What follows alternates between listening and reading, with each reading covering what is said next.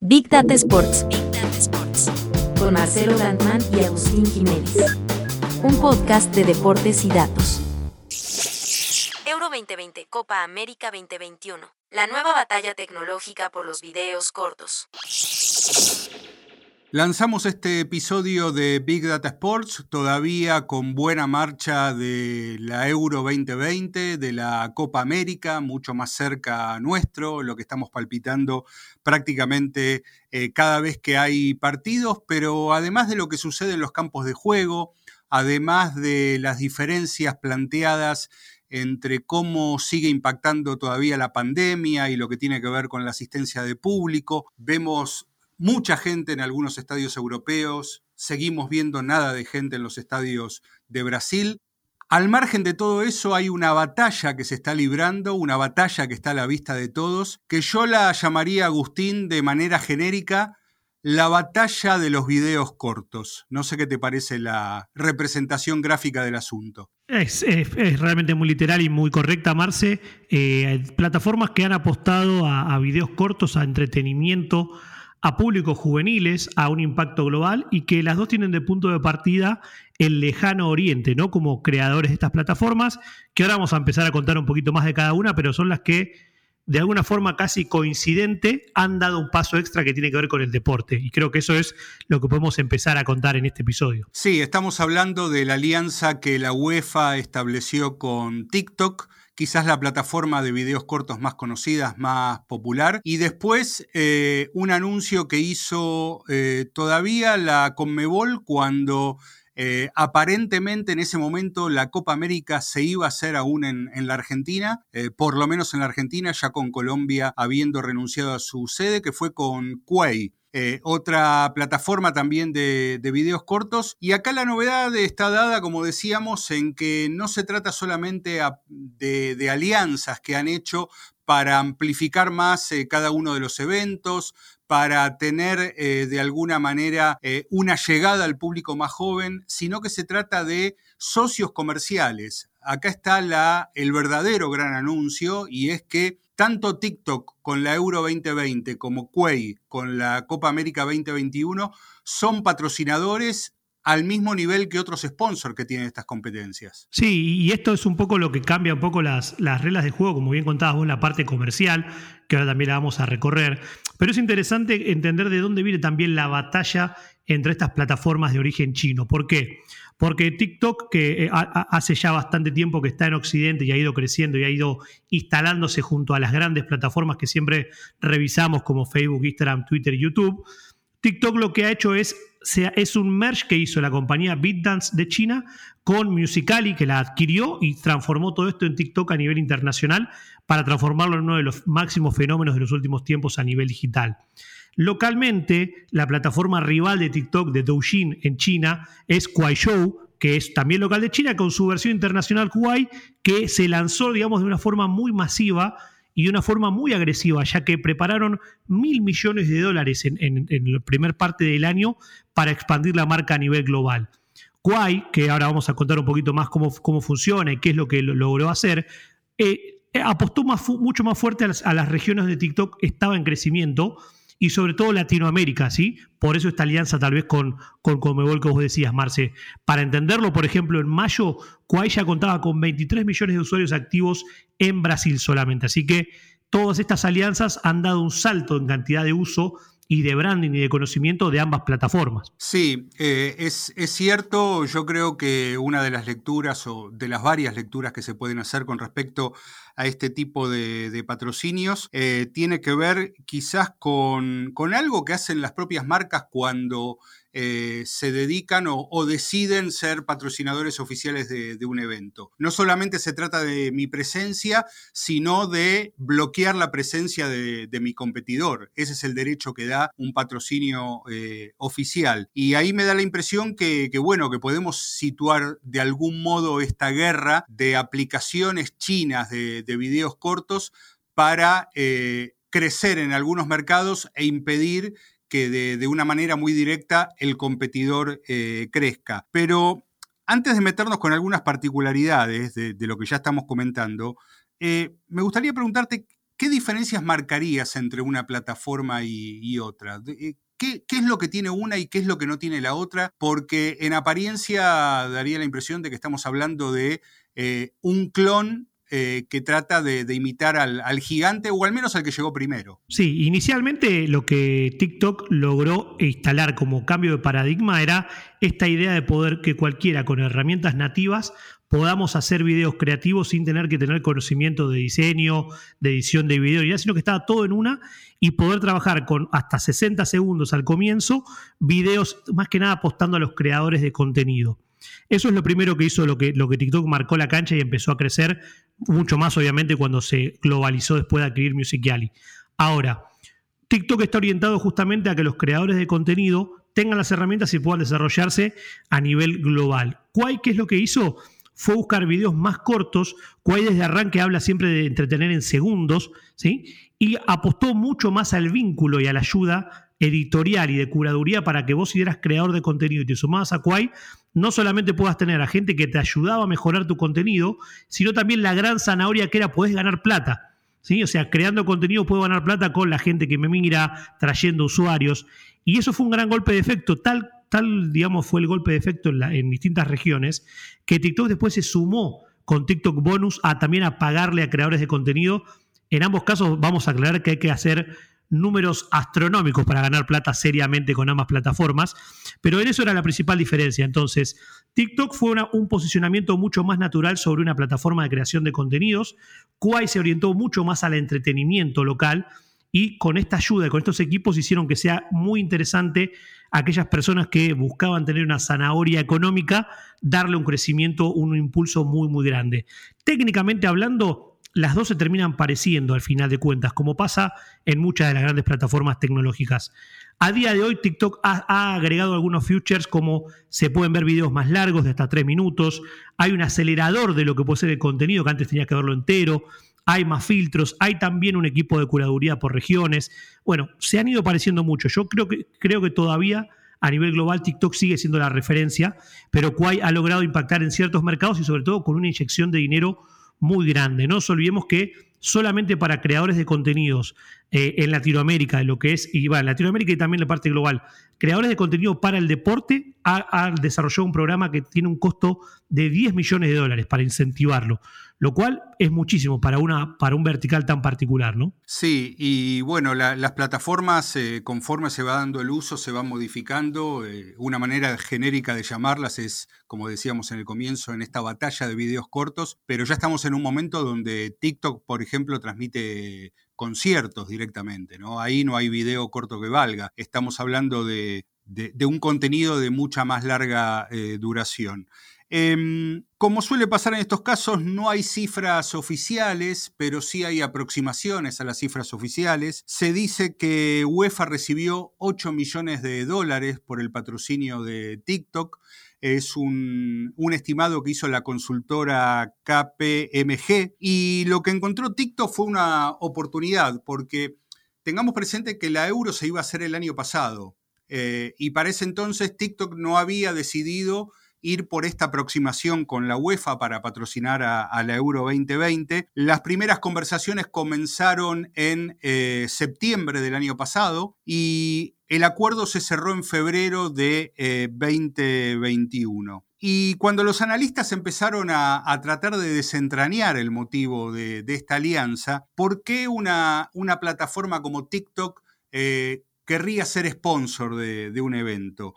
Bueno, algunas ideas que empezaron a dar vuelta fue, primero lo que decíamos antes, bloquear la presencia de competidores, garantizarse el uso exclusivo de contenidos también, esto es impresionante, Agustín. UEFA le liberó todo el archivo a, TikTok, todo su archivo histórico para, para que lo pueda, lo pueda, utilizar. Y acá lo que nos preguntamos es si en definitiva eh, no estamos ante una nueva era de, patrocinios, porque todo el tiempo estamos pensando si grandes jugadores como Amazon, Facebook, Twitter eh, se van a dedicar a comprar derechos Pero acá apareció TikTok de, otra manera. Lo que, lo que dijeron es, no me interesa comprar los derechos, me interesa ser tu, tu sponsor y tener los beneficios que tiene un sponsor. Sí, es totalmente un cambio de época. Recordemos que en el pasado reciente eh, plataformas como Facebook o Twitter hicieron campañas concretas de streaming, como bien decías vos, Marce, con la NBA, con la NFL.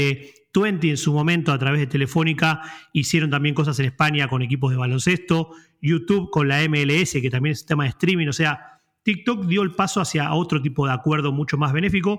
Y hay también, además de, los motivos que vos dabas, hay otros tres motivos que los expertos fueron analizando, que a mí también me interesa el tercero, pero el primero tiene que ver con asentarse en el sector. Ellos creen que hay todavía mucho para crecer dentro de lo que es el mundo del deporte y la tecnología, y por eso fue esta gran apuesta que se hizo. Obviamente la inversión, como vos decías, Marce, no es oficial y, y esos 8 millones parecen muy pocos para lo que la UEFA puede ganar de forma directa con otros patrocinios, pero están todos los beneficios cruzados que tienen que ver con el segundo eje que sería aprovechar la, coyuntura para que, para que TikTok pueda sentarse en el mundo occidental, sobre todo en, la competencia, una de las más importantes a nivel deporte eh, como es la Eurocopa, y también a la, euro le sirve para llegar a gente más joven, lo que siempre hablamos, ¿no? Cómo ser atractivos para las nuevas generaciones. Ahora, el punto 3 para mí es clave y tiene que ver con un poco mejorar la imagen que tiene TikTok en ciertos lugares de Occidente. No nos olvidemos que el mundo digital, que es global, todavía mira con recelo las aplicaciones de China, sobre todo por distintos temas que tuvieron con Estados Unidos, temas que tuvo el expresidente Trump con querer bañar la aplicación, el uso de las bases de datos. Bueno, TikTok también está tratando de limpiar esa, esa, esa sombra que a veces hay sobre los proyectos chinos y este evento le viene como anillo al dedo, ¿no? Sí, estamos hablando de dos plataformas también de algoritmos generosos que de entrada te dan una sensación de éxito que, después pasa a generarte adrenalina y a generarte casi otra manera de viciar, ¿no? Porque empezás a ver que, todo lo que posteas eh, tiene, tiene éxito. Y desde otra mirada, eh, sobre todo en el caso de, la euro, desde otro lado en la, en la Copa América, se trata de eh, un claro apoyo comercial que eh, las compañías chinas están teniendo en un deporte global como, como el fútbol.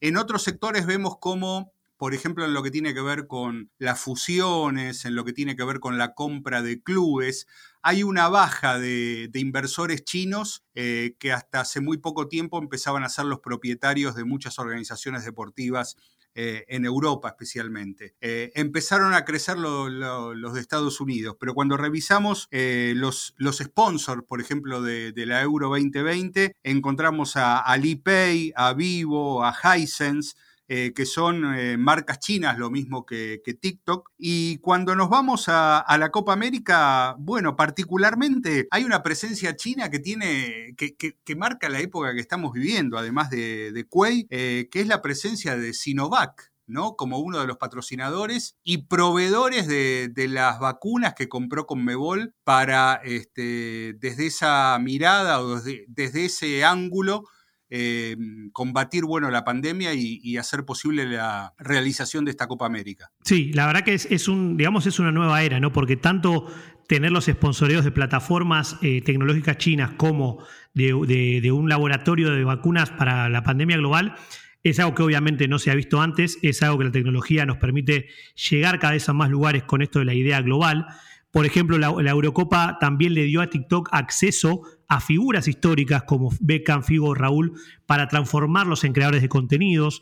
Después también el acuerdo incluyó que todo lo que puede ser los productos que TikTok ofrece dentro de su plataforma, como challenge para hashtags, TikTok Lives, sonidos para que la gente pueda utilizar, potenciados para hacer toda esta cruza de, aprovechar al máximo todas las audiencias directas e indirectas. Yo no quería dejar de destacar una frase que dijo Rich Waterworth, que es el director general de TikTok en Reino Unido y la Unión Europea, donde él obviamente contaba que estaban contentos por lo que esta alianza iba a traer, que el deporte y el fútbol particularmente es uno de esos eventos donde la gente más se junta a nivel virtual a disfrutarlos en vivo. Pero una de las cosas que más, lo que más me llamó la atención es cómo él hablaba de que a la comunidad que ama celebrar el deporte de forma creativa y es ahí donde TikTok trae esa, ese eje que muchas veces el deporte o los fans están medio atados. Bueno, una, una herramienta más para que la comunidad participe de una forma directa y que todos salgan ganando, ¿no? Para poder decir, bueno, este patrocinio, más allá de la parte comercial, abrió muchísimas puertas para seguir creciendo. Sí, además hay otro asunto que me parece relevante con respecto a la percepción que hay de TikTok. Hace unos minutos hablabas de la desconfianza que generan las aplicaciones que, provienen de, China y también tener presencia en la Euro 2020 implica eh, como la llegada, ¿cómo decirlo? La llegada al mundo adulto de, TikTok, ¿no? Está percibida como, como este, una, una, aplicación destinada a, los chicos, eh, a la generación Z, y ese parecería ser su, techo de, cristal, aunque, bueno, yo por lo menos conozco gente grande que usa, que usa TikTok, pero que la marca aparezca, en el caso de la euro, en medio de Coca-Cola, de FedEx, de Heineken, de Booking, de Volkswagen, eh, de Gazprom, de Qatar Airways, eh, le da otra relevancia y la posiciona de otro modo. La palabra bonita sería el endorsement.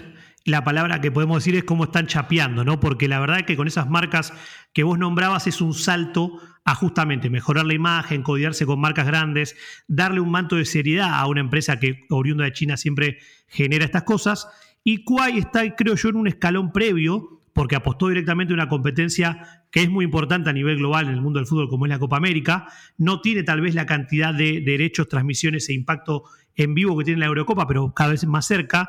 Kuai lo que tiene de diferencia es que es una plataforma aún más joven que TikTok.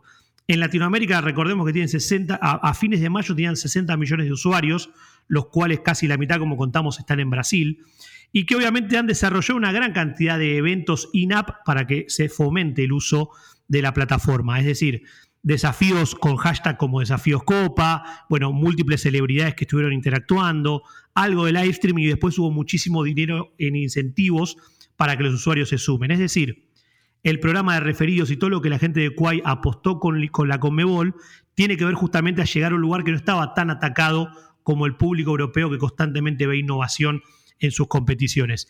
Ahora, la pregunta que yo te haría, Marce, es cuál es la mirada o cuál es la ganancia que, además de la comercial o económica, llevó a que Conmebol cierre este acuerdo, ¿no? Sí, realmente. Yo creo que tiene que ver con, varios temas. Primero, con una, una, caída notable de sponsors que ha tenido la, la, Copa América. Recordemos que es una copa donde por la circunstancia de su traslado a Brasil y la percepción que había con respecto a hacer la Copa en Brasil cuando renunciaron Colombia y Argentina, eh, por cómo está impactando la pandemia todavía ahí, eh, hubo marcas que decidieron por distintos motivos, eh, cuestiones de imagen, no participar. Es el caso de Mastercard, es el caso de, del conglomerado cervecero Ambev, que decidieron, en algunos casos, no quitar el, digamos, el fondeo, pero sin no activar. Y eso hizo que la Copa América se, eh, se apagara un poco desde, desde, ese sentido, porque las marcas también le dan otro vigor y le dan otra, este, otra ornamentación a, los eventos. Eh, pero en el caso de, bueno, en el caso de, de creo que tiene que ver mucho con una nueva mirada, un nuevo intento, me parece saludable desde ese sentido de, llegar eh, a, otros públicos, bueno, justo cuando desde, otra, desde otro ángulo eh, Facebook ya había anunciado que no, no, iba a participar en la próxima ronda de venta de derechos, tanto por la Copa Libertadores como la, por la Copa Sudamericana, bueno, hay una aproximación con una compañía tecnológica para el lado de Conmebol que seguramente, si todo va bien, este será el comienzo de, un camino y no eh, solamente una acción centrada en, la Copa América. Tal cual, Marci. Creo que ahí es, es, interesante ver cómo hacia las próximas competiciones que tenemos, más allá de los Juegos Olímpicos que también vienen con ese año de delay por la pandemia, también hay mucha expectativa sobre lo que va a pasar en, en, el Mundial de Fútbol de Qatar, que si bien también está a la vuelta de la esquina, porque es en diciembre del año próximo, en 2022, todo el tema de sponsoreo se ha cortado muchísimo en los periodos de, generar acuerdos por cómo ha cambiado el mundo, ¿no? Antes, probablemente con años de anticipación, sabíamos que para el próximo Mundial ya quién iba a ser la transmisión oficial, las marcas. Ahora con este cambio tecnológico, probablemente meses antes pueda cerrarse algún acuerdo que no estaba bajo el radar y que pueda ser disruptivo. Así que hay mucho para mirar sobre, con, con el foco en Qatar 2022, qué va a pasar, ¿no? Y yo estoy seguro que las plataformas chinas que recordemos que hay más de 300, ¿eh? no es que estamos hablando de dos o tres, que tienen el poder económico y el poder global de, lanzarse a conquistar Occidente, sobre todo con torneos globales, a ver quién hace el próximo movimiento. Bueno, me parece muy interesante y muy inteligente lo que, lo que estás marcando, porque eso ya está sucediendo ahora y te diría de algún modo que ya es pasado, porque eh, una vez por semana estamos entre todos en las redes sociales diciendo, ¿viste lo que hizo Ibai? Y lo que hizo Ibai ahora fue, en alianza con el grupo Cosmos eh, de Gerard Piqué, comprar para España los derechos de, la Copa América eh, para transmitirlo en su canal de, Twitch, con la broma, no tan broma, de, que el propio Ibai está transmitiendo más partidos que algunos canales de televisión tradicional de, otros países, ¿no? Como por ejemplo la, Argentina. Sí, es increíble. O sea, y también eh, un poco con Sorna, cuando se, se descubrió este acuerdo, que decía que nadie había comprado los derechos de la Copa América para España. Y, medio en, un tono risueño, que yo creo que igual hay toda una investigación por detrás, ¿no? De que Ibai le escribió a Piqué para decirle, che, compramos los derechos para transmitirlo los, como algo así entre amigos. Se dice que la cifra fue algo así como de 500 mil euros. Yo no, no, tengo la confirmación de ese, de ese número, pero realmente el volumen de contenido de streaming que se está haciendo de partidos en vivo y después lo que, sea, lo que suele hacer cualquier streamer, ¿no? Reacciones, eh, contenido sobre el contenido ya transmitido, invitados, entrevistas, son múltiples horas que, como bien decías vos, Marce, de muchos canales más tradicionales que tienen ciertos derechos y hablan desde sus eslogan de que son la transmisión oficial de ciertas copas o de ciertos torneos que después transmiten un cuarto de los partidos o menos. Bueno, eh, se ha dado un fenómeno que sigue la línea de lo que estamos hablando, una evolución permanente y yo también sumo esto que hay muchísimo impacto sobre la forma de que un streamer, de que comentaba antes partidas de otro tipo de, esports y gaming, cómo transmite el fútbol más tradicional, que es un cambio bastante chocante para lo que tal vez muchas generaciones estaban acostumbradas de lo que es hasta el relato, ¿no? Bueno, este es un nuevo escenario que también tiene mucho para, para recorrer. Sí, es una mirada interesante que, que, vamos a tener de ahora en adelante, porque bueno, va a ser algo que intuimos, va a ser cada vez más frecuente y deberá empezar a generar su propia cultura, ¿no? Como, como lo hizo hasta ahora. Bueno, me parece que hemos tenido bastante sobre TikTok, sobre Quai y todo lo que ha pasado en la Euro 2020 y lo que todavía sigue pasando también en la Copa América 2021, desde esa mirada tecnológica de plataformas y de videos cortos te propongo revisar unos datos que dio a conocer hace poco la Liga Profesional de Fútbol de la Argentina, eh, que es cómo se está consumiendo, o mejor dicho, cómo se está conformando la audiencia del fanático argentino en las redes sociales eh, con una mirada y con una cantidad de datos que, que, dan para debatir un ratito. Sí, la verdad que es un muy interesante informe que, como bien decías vos, enfocan en redes sociales y los equipos de, la Copa de la Liga de Fútbol Profesional. Se armó este informe que, que tiene varias, varios ejes que ahora vamos a recorrer, por ejemplo, de, de cinco plataformas que fueron las que se analizaron. Twitter, Facebook, Instagram, YouTube y acá aparece TikTok por primera vez, lo cual es un, muy dato, un dato muy interesante. Lo que más o menos se buscó, creo yo, desde este informe fue decir, bueno, vamos a analizar seguidores, que es una métrica clásica, cantidad de posteos, cantidad de interacciones, interacciones promedio, visualizaciones de video y visualizaciones de video promedio por posteo. Me parece que está muy bien encarado, Marce, de arranque para poder tratar de llegar más allá de los números, algunas conclusiones que, bueno, que es lo que vamos a recorrer en este, en este episodio. Sí, eh, yo lo primero que marcaría, yendo al, volumen, al bruto del número, es la diferencia abismal que tienen Boca y River, todo lo que sería el mundo Bover, eh, con respecto al resto de los clubes del fútbol argentino. Para dar contexto, estamos hablando de 26 clubes de primera división la verdad que pedimos disculpas por tener un campeonato con, 26 clubes, pero escapan a, la voluntad de, Agustín y la mía, pero es así, 26 clubes. Eh, y el informe abarca desde febrero hasta junio 2021. Y ahí aparecen Boca y River, Boca con casi 19 millones y medio de seguidores, River con 18 millones y medio, eh, en números que no son exactos, aclaramos Y después en el tercer lugar aparece San Lorenzo con 2.2 millones y en el cuarto Independiente con 1.6 millones. Es eh, un abismo de diferencia, ¿no? Es, llamativo, obviamente se suele pasar que los equipos más populares o más grandes de un país tienen gran diferencia, pasa también en Brasil, en Uruguay, en todos lados, acá la diferencia es mucha realmente. Y es meritorio lo de San Lorenzo. San Lorenzo hizo un muy buen trabajo digital en los últimos años, sobre todo en Facebook, donde Facebook, por ejemplo, sin hablar de Boca y River que tienen un mano a mano, que, están, que River actualmente le lleva poco más de 300.000 fans de diferencia a Boca, pero San Lorenzo logró tener más de un millón de fans en Facebook, duplicando a lo que tiene eh, el cuarto y el quinto, que son Independiente con casi 600.000 y Racing con 570.000. Esa es la gran diferencia, porque después San Lorenzo también duplica en Twitter a, Independiente y a Racing con más de 770.000 eh, followers ahí, pero pierde la batalla lo que sería en Instagram, pierde la batalla en YouTube y pierde la batalla en TikTok. O sea que San Lorenzo tiene un muy meritorio tercer puesto por un trabajo que arrancó antes en, en lo que puede ser planificación contra sus rivales de, ese, de esos cinco grandes que muchas veces se habla que serían Independiente y Racing que lo siguen en el cuarto y quinto puesto general, ¿no? Sí, es cierto. Eh, avanzando en este informe que está hecho eh, por la Liga Profesional de Fútbol de la Argentina con datos de Blinkfire Analytics, que es la, compañía, la conocida compañía encargada de, analizar todas estas métricas. Eh, vamos a lo que son los posteos totales por, eh, por, red social y acá empezamos a ver algo que yo creo tiene que ver con la subejecución de una, de una plataforma.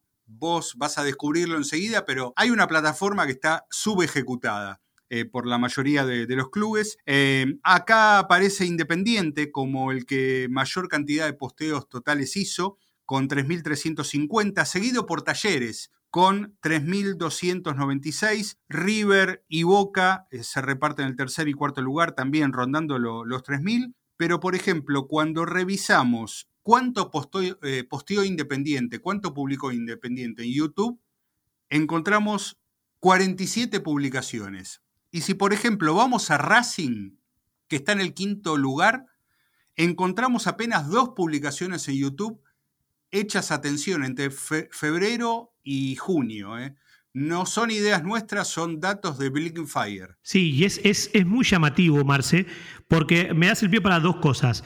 Primero, para lo que, cerrando la parte general, de los 26 equipos, todos tienen, todos tienen cuenta oficial en Twitter, todos en Facebook, todos en Instagram, todos en YouTube. Y en TikTok tienen casi todos, salvo algunos equipos puntuales como Vélez, como Aldo Civi, Patronato, Platense, Arsenal y Central Córdoba, son los únicos que no tienen. Es, decir, en casi todas las plataformas ya hay presencia activa. YouTube termina siendo la más compleja y por eso lo que hablamos al principio del episodio de que TikTok cambió el paradigma de que es sencillo crear contenido con las herramientas nativas. YouTube requiere de gente que sepa editar videos, de definir una estética, de generar video, que es mucho más complejo que desarrollar textos o imágenes. Bueno, se nota en la cantidad de posteos. Uno de los que, digamos, rompe la media, que apostó seriamente, es Boca. Boca tiene 307 videos contra los que vos bien nombrabas, dos de Racing, 21 de Talleres.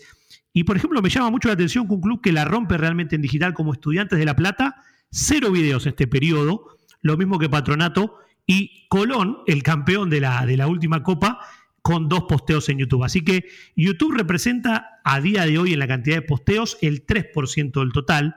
Solamente TikTok tiene menos cantidad de contenidos, que es obviamente mucho más nuevo, con el 1%. Pero bueno, el gran volumen se lo lleva a Marce, creo yo, la plataforma ideal para seguir el fútbol minuto a minuto, para poder destacar y disfrutar. El 55% de todos estos posteos que nombramos se lo lleva a Twitter, ¿no? Como una plataforma que es ideal para vivir el fútbol en el momento que sucede. Sí, es una, así como hay alguna que está subejecutada, como es el caso de YouTube, hay otra que eh, muchas veces es negada, ¿no? Porque sabemos que Instagram da una tasa de interacción muy interesante, pero analicemos un poco lo que, todo lo que emana del fútbol, ¿no?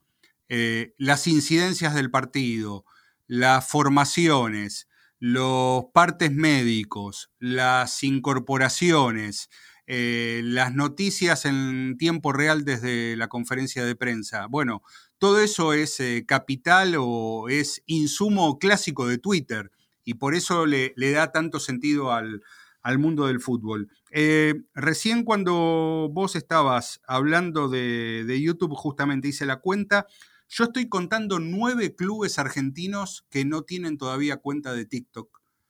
Y sobre 26 estamos hablando prácticamente del, eh, bueno, 33%. Es una cifra alta. Sí, es alta, es alta realmente. Y no quiero, no quiero perder lo que vos decías recién, Marce, del, tema de la temporalidad, ¿no?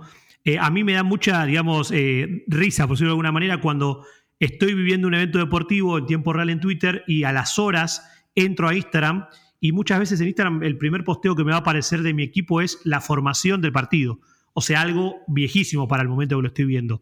¿Por qué? Por cómo funciona su algoritmo, que no es que no tiene una cronología de tiempo real, sino que son justamente de cosas que a mí me gustan o destacados, pero no tienen que ver con el tiempo. Entonces, de ahí se explica un poco lo que es Twitter y yo creo que TikTok va por esa línea, porque TikTok tiene también bastante de poder aprovechar el tiempo real. Este 33% que todavía no tiene canal, a mí me sorprende mucho el de Vélez, que también trabaja bien en digital. Bueno, es ahí donde todavía probablemente en los próximos meses todos los equipos que aún no tienen cuenta de TikTok oficial la van a tener que tener porque realmente hay una audiencia particular que, se están perdiendo a día de hoy, ¿no? Sí, totalmente. Avanzando en el informe, vemos que en interacciones totales eh, River tiene una diferencia abrumadora con respecto a, Boca. Estamos hablando de más de 109 millones de interacciones totales en las, cinco plataformas analizadas contra casi 47 millones de Boca. La verdad que Em, no tengo explicación yo ahora para, esto como para tratar de argumentar por qué eh, esta diferencia tan fuerte entre uno y otro. Yo, hay una explicación que se dio en los últimos años de éxitos internacionales de River, donde en las finales realmente creció internacionalmente este volumen. Ahora, en, los, en, el periodo de tiempo analizado aquí, que fue como vos decías, de febrero a mayo, es llamativo, ¿no? Porque obviamente que hubo torneos, hubo competiciones, pero River se ha instalado en un volumen de interacciones que realmente es, más del doble de, su competidor inmediato. Y no es que es una cantidad alineada a la cantidad de posteos, porque en este periodo River generó 3.066 posteos contra 2.997 de Boca, o sea, una diferencia menor a 100, y el resultado es realmente infinitamente superior para River, que generó casi, casi 12 millones de interacciones en Twitter contra 3.600 que logró Boca, 15 millones en Facebook contra 4.4 de Boca, 80 millones de interacciones en Instagram contra 38 de Boca. Bueno, realmente lo de River es, abismal. También en TikTok superando el millón de interacciones en este periodo. Sí, siguiendo con el informe, tenemos las interacciones promedio por posteo. Eh, esto es, eh, bueno, justamente tomando eh, cuál es el promedio que da mm, la publicación en Twitter, Facebook, Instagram, YouTube y TikTok. Acá lidera River con un poquito más de 35.000, sigue Boca con 15.600, después aparece Independiente, 3.500, eh, Racing Club de Avellaneda con, con 3.000. Posándome en River se me ocurre que el número es bajo, ¿no? Eh, me, parece que no, o al menos no llama la atención cuando venimos de hablar de, millones en otros casos. Sí, esta, esta, métrica a veces se entiende por el volumen de, publicaciones en un periodo de tiempo y el promedio que brinda. Lo que nos permite entender es que no todo el tiempo hay publicaciones mega masivas, ¿no? Porque se explica, para explicar ese número, si fuese más repartido el impacto, estos números de interacciones promedio por contenido tendría que ser bastante más alto.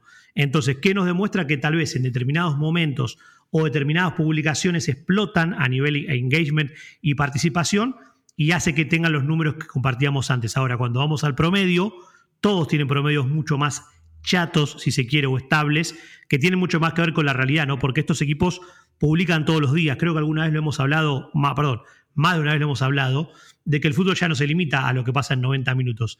Los equipos están publicando los 7 días de la semana, todo el año, durante las 24 horas.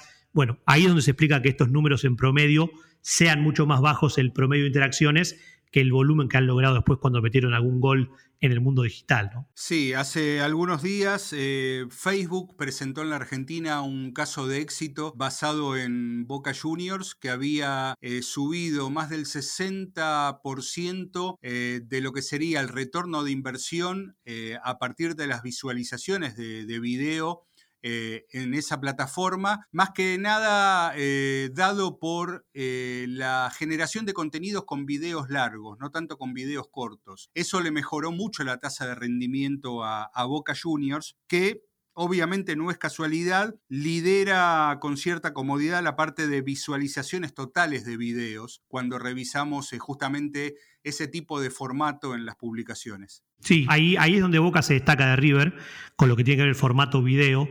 Lidera, eh, lidera en Facebook, lidera en Instagram, lidera en YouTube. Pierde ahí nomás en TikTok y pierde ahí nomás en Twitter de, contra River, que está segundo. Eh, acá Racing sí le saca una luz de diferencia Independiente y a San Lorenzo, también en el tercer lugar. Pero es, uno de los, de, los, de los campos, digamos, más parejos, lo que tiene que ver con el crecimiento de video, porque también es el formato más difícil de, de vuelta, de generar, de editar. También es el más valorado por las plataformas. Las plataformas orgánicamente muestran mucho más contenido nativo de video y sobre todo de video largo de duración, ¿sí? sobre todo la parte de Facebook y de Instagram. Bueno, ahí es donde hay, digamos, realmente una, una gran diferenciación. Ahora, en la siguiente, en, la última parte del informe que se habla de visualizaciones promedio de videos por posteo, de vuelta, el volumen total de que vimos recién contra el, promedio de vistas de video. Acá lidera River, sigue Boca y el tercero es Colón, que Colón ha logrado un gran hito digital que en el periodo analizado es el club que lidera, o sea, en Facebook es el que más visualizaciones promedio de video tiene con superando casi duplicando a Boca y River. Es decir, el momento de Colón y el, campeonato logrado en esta copa que, estamos analizando hizo que Colón tenga 425.807 eh, visualizaciones de video en este periodo de tiempo. Así que bueno, Colona ha logrado realmente también ganar en esta, no solamente el torneo, sino que esta competencia puntual de, visualizaciones promedio por video, ¿no? Lo que también muestra claramente cómo una buena campaña deportiva, eh, si está bien rodeada y bien ejecutada, eh, enseguida, lógicamente, estamos hablando de, fútbol, va, va, a impulsar las métricas del club que está eh, teniendo ese logro y en el caso de, Colón de Santa Fe eh, fue un club que además eh, por una serie de razones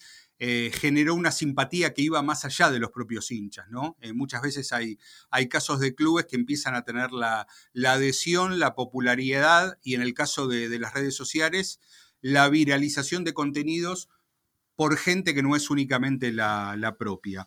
Eh, es un muy buen informe con muy buenos datos de una muy buena fuente como es Blinkfire. Insistimos de la Liga Profesional de Fútbol Argentino y que abarcó el periodo desde el 3 de febrero de 2021 hasta el 6 de junio 2021. Déjame, Marce, cerrar como un pequeño homenaje a la perla blanca y la perla negra que daba el señor Guillermo Nimo en otra época porque quiero destacar a un equipo que es Talleres, que el trabajo digital de Talleres lo posiciona en todos estos rankings que vimos, está siempre sexto, cuarto, con un crecimiento sostenido, con una estrategia bien clara. O sea, Talleres tendría la perla blanca, sin duda. La perla negra se la tengo que dar al Arsenal de Sarandí, que figura último en cuatro de los seis rankings que analizamos dentro de este gran informe.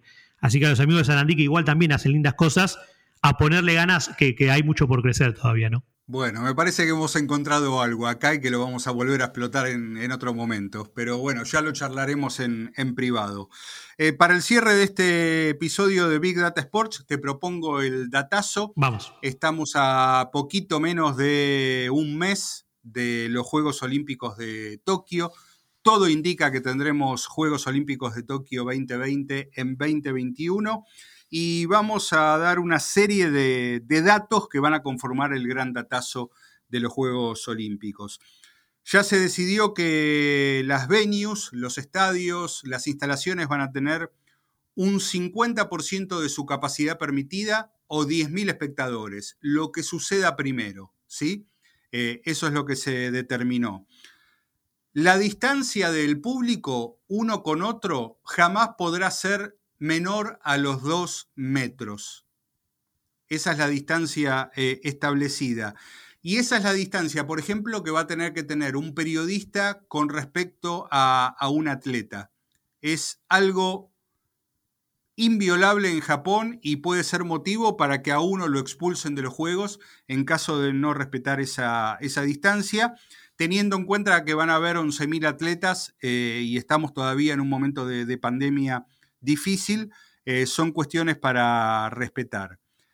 En el momento del ingreso, tanto al país como a los escenarios de competiciones, la temperatura piso eh, corporal para poder detectar un caso de COVID va a ser de 37.5 grados.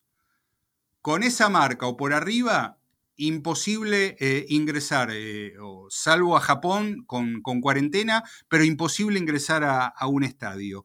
Y acá están los números más preocupantes, que están variando levemente, pero que siguen siendo preocupantes.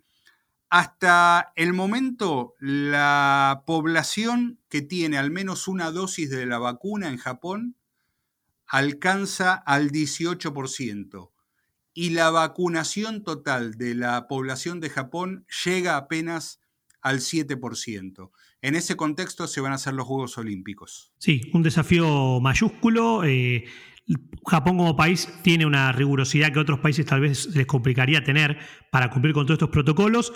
Yo estoy muy atento, Marcia, a la apertura. Quiero ver qué pasa con Mario Bros, con Yoshi, con Dragon Ball y con todo lo que en aquel lejano cierre de los últimos Juegos Olímpicos mostraron. Esperemos que se pueda hacer y que sea lo mejor posible. Bueno, seguimos teniendo el niño dentro del corazón, así que lo espero yo también. Veo, veo. Una cosa maravillosa. ¿En dónde? En Flow. ¿Y vos qué ves? Flow es para vos. Más información en flow.com.ar. Big Data Sports, un podcast de deportes y datos. Gracias por conectar. Hasta el próximo episodio.